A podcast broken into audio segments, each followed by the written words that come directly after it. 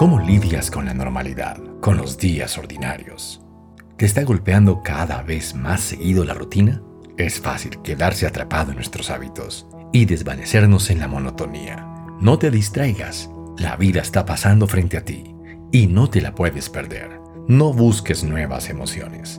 Encuentra el significado de lo que está frente a tus ojos y descubre las maravillas que Dios pone delante de ti.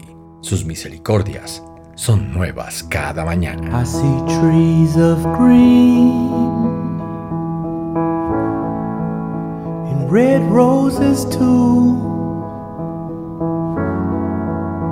I see them bloom for me and you. And I think to myself,